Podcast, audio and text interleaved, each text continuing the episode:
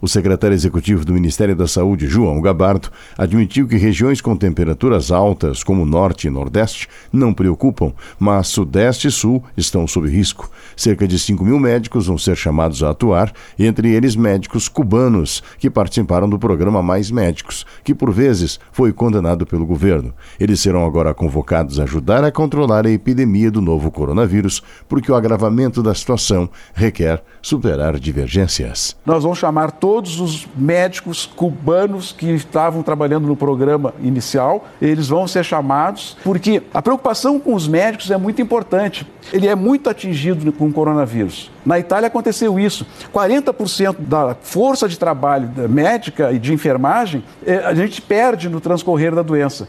Mesmo que entre o médico e o enfermeiro não tenha casos graves, eles ficam transmitindo a doença para os seus pacientes. Um levantamento do Instituto de Estudos para Políticas de Saúde, EPOS, aponta que num cenário onde 1% da população brasileira corre o risco de ser infectada pelo coronavírus, somente as internações em unidades de terapia intensiva podem custar pelo menos 930 milhões de reais ao SUS. Tomando como base esse estudo, o custo médico de internações em UTI em condições semelhantes no ano passado foi de R$ 11.296. De Brasília, Paulo Otaran.